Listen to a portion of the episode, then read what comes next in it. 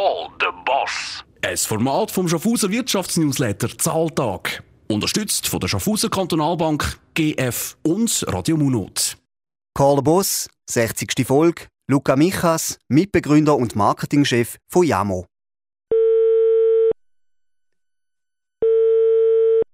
Luca Michas. Da ist Bert Rechsteiner vom Wirtschaftsnewsletter Zahltag. Salut Luca. Hoi Beat. Salut äh, Luca, du bist Mitbegründer vom Baby- und Kindernahrungsmittelhersteller Yamo. Was haben du und deine Kollegen unternommen, dass euer Startup so dermaßen dort Decke ist? Ähm, du, ich glaube, wir haben damals äh, den Nerv von der Zeit getroffen mit einem Produkt, das es einfach noch nicht gegeben hat. Wir haben erkannt, dass Eltern, wenn sie in die Breiphase kommen, wo ihre Kinder ähm, plötzlich Hunger bekommen und halt nicht nur Milch trinken, ähm, eigentlich wie so ein bisschen vor einem Dilemma stehen. Und zwar entweder stellen das Babynahrung selber her, was gut ist, weil sie wissen, was drin ist. Sie können äh, Biozutaten nehmen, können es frisch herstellen. Das Blöde ist halt, es braucht einiges an Zeit in der Küche, im Ja, Schnitzeln und wieder einfrieren etc. Und die andere Alternative ist, sie kaufen ähm, die, die typischen Gläschen, die man kennt aus dem Supermarkt ein. Und dort ist, besteht eine sehr hohe Skepsis gegenüber den, Zutaten. Wieso sieht das alles so nach einem Einheitsbrei aus, so braun? Aber der Vorteil ist halt, es ist convenient. Und Mhm. dort sind wir mit einer Lösung gekommen, die halt wie das Gute von beiden Seiten abdeckt. Und da ist eigentlich der Start von, von unserem Erfolg damals. Genau, wir werden über eure Firma und eure Produkte noch reden. Äh, ganz kurz erklärt, wenn und wie habt ihr angefangen und wo steht das Unternehmen heute? Wir haben gegründet 2016 und dann hat das schon noch eineinhalb, zwei Jahre gedauert, bis wir alle Rezepte hatten und dann wirklich mit dem Produkt äh, können auf den Markt. Also wir haben in 2018 wirklich so, ein bisschen, so angefangen mit, äh, mit dem Verkauf, das erste Verkaufstest. Heute sind wir in, im ganzen Dachraum ähm, präsent, äh, also Schweiz, Schweiz, Deutschland, Österreich, ähm, Ja. mit dem Direct-to-Consumer-Business, also wir verkaufen online, schicken wir in alle Länder und arbeiten mit äh, über äh, 3000 Point of Sales, also ähm, Supermärkte quasi zusammen von Coop, Migros, Edeka, Rewe in Deutschland, DM ähm, und ja, freut uns da natürlich weiter zu wachsen. Mhm, wie viele Leute habt ihr? Wir sind um die knapp 30 Leute. Die Firma ist in Zug daheim, aber du hast schon mit 10 auf dem Emmersberg als Eierverkäufer dieses erste Business aufgezogen. genau. äh, woher kommt der Unternehmergeist bei dir? Äh, ich frage mich das auch. Ähm, ich ich habe es irgendwie auch immer spannend gefunden, zum, zum verstehen, woher kommt überhaupt Geld, äh, was muss man dafür machen, dass, dass sich da vermehrt. Ähm, ich bin eigentlich nie schlecht im Umgang mit, mit Finanzen. Ähm, meine Mutter hat mir irgendwann erzählt, dass es vielleicht doch ein bisschen im Blut könnte sein, weil mein Großvater, und ich, also von meiner Schweizer Seite, von meiner Mutterseite, den ich nie kennengelernt habe, leider äh, selber auch äh, Werkstatt und Unternehmer war. Also vielleicht ist es sich doch ein bisschen im, im Blut gewesen. Wieder gehen. Was braucht es denn für Eigenschaften, um wirklich erfolgreich zu sein? Ich würde mal sagen, das Wichtigste ist wahrscheinlich Resilience. Du wirst so viel Mal auf die Nase fallen und ich glaube, das Allerwichtigste, und das ist etwas, wo, wo auch so ein bisschen mit Startup-Kollegen und anderen Gründern mir immer wieder austauschen, ist, man muss einfach mehrmal wieder aufstehen, als man auf die Nase fallen. Was beim Boxen gilt, beim Kampfsport gilt, glaube ich, einfach beim ähm, Unternehmertum und Startup äh, ebenfalls. Und Ja. die Resilience, ich glaube, da, da ist einfach ein A und O. Und es gehört dann aber auch viel anderes dazu. Am Schluss ist viel Glück. Es gibt eigentlich fast keine Erfolgsgeschichte, wo nicht irgendwo durch noch äh, sehr viel Glück und einfach der richtige Moment dabei war. Mhm. Hast du auch mal richtig müssen unten durch auf dem Weg? Ja, das hat es auch gegeben. Es war ähm, etwa nach einem Jahr, wo wir dann wirklich auch mit, mit Investoren zusammengeschafft haben und der Druck natürlich plötzlich ganz ein anderer war, als wenn einfach drei Jungs und, äh, und eine romantische Idee äh, das Ganze vorantreibt, weil dann wird es halt plötzlich ähm, Ja. hart und geht um ein erreichbares Ziel, wo, wo man sich nicht mehr ganz selber steckt. Dort sind wir plötzlich halt mit dem wirklichen Ernst der Lage konfrontiert gewesen. Also nicht, dass man es vorher nicht erkannt hat, aber es ist einfach doch nochmal eine weitere, ähm, eine weitere Ebene an, an Druck und Stress. Und dort, dort bin ich definitiv unten durch und bin aber auch froh, habe ich es dann geschafft und äh, gut rausgekommen. Eben, gell, man muss halt auch viel Risiko nehmen und dann ist man Ja, wahrscheinlich ja. eine Zeit lang auch eher äh, wenig gut oder wenig gut aufgestellt mit dem Geld. Und heute bist du ein reicher Mann. Nein, überhaupt nicht. Reiche Erfahrung, ja.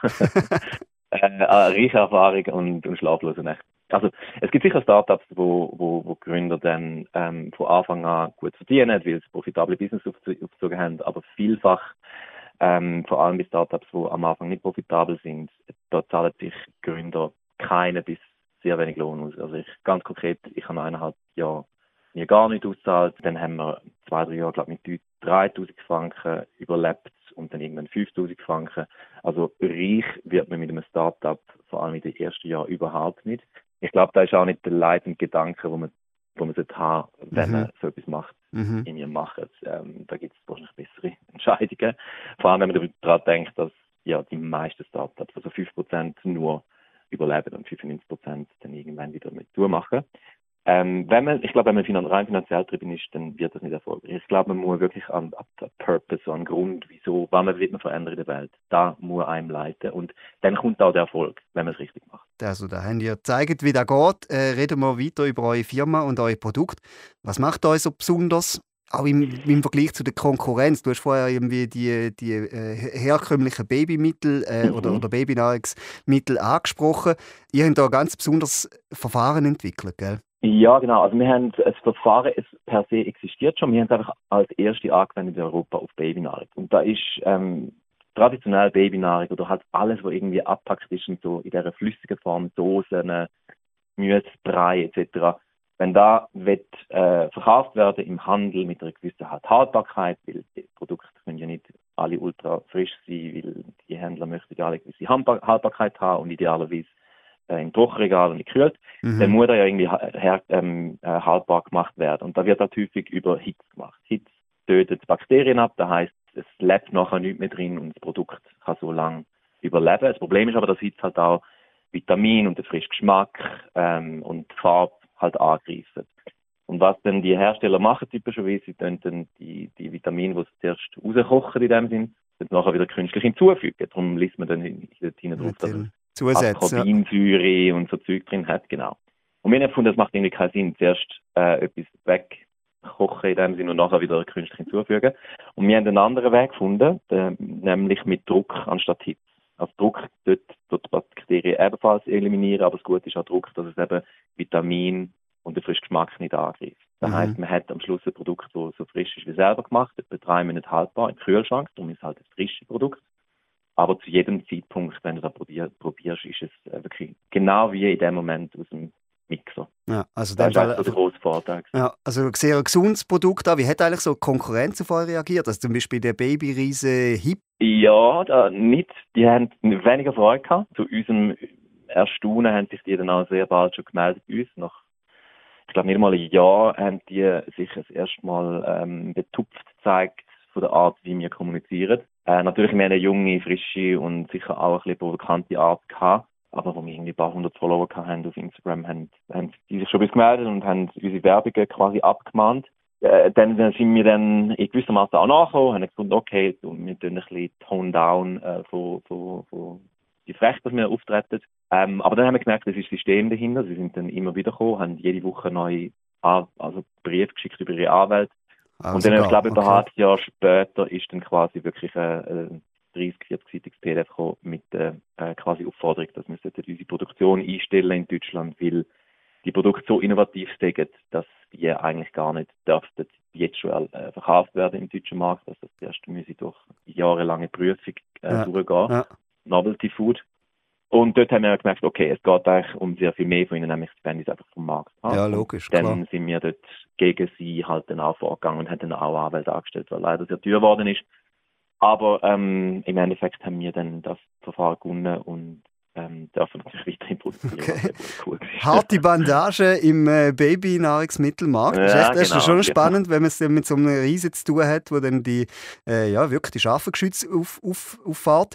Äh, wenn man von eurer Webseite ist, strahlt einem sehr viel Zeitgeist entgegen. Bio, Grün, Gesundheit, Mitarbeiterbenefits. Ihr trefft da offensichtlich schon ein bisschen den Nerv der Zeit und vom heutigen Leben. Ich glaube, das könnte auch das sein, wo vielleicht äh, Hype ein bisschen Angst gemacht hat. Ja, ich glaube auch, wir, ich glaube, der, der grosse Vorteil ist halt, wir reden die Sprache von unseren Kunden, weil wir halt selber so alt sind wie sie und selber genau durch die Phase durchgehen. Und ich glaube halt, dass äh, vor allem in, in älteren gestandenen Unternehmen, wo halt das Management dominiert ist von älteren, äh, grauen äh, Personen, vor allem Männer, da besteht auch vielleicht ein gewisser Disconnect halt zu, zu den, zu den heutigen jungen Generationen, die dann halt anfangen, Kinder zu bekommen. Und mhm. dann merkst du nicht nur, in, nicht nur das Produkt selber, wo, wo sehr wenig Innovation wirklich noch um ist, sondern auch in der Art, wie sie auftreten, über Social Media. Darum weht denen auch ein, ein gewisse Skepsis entgegen.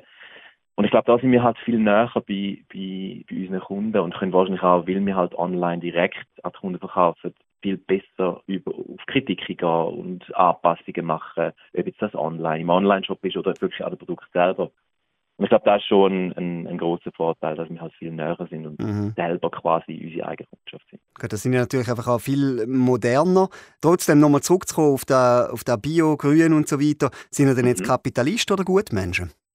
ich glaube, beides im richtigen Maß. Also am Ende, wir müssen natürlich äh, gewisse Umsätze und, und Profit machen, dass wir überhaupt weiter existieren und Mitarbeiter anstellen. Auf der anderen Seite ist bei uns Profit nie über, über den Purpose. Also uns geht es darum, dass wir Eltern halt helfen, ihre, ihre, ihre, ihre Kinder und die nächste Generation quasi gesund.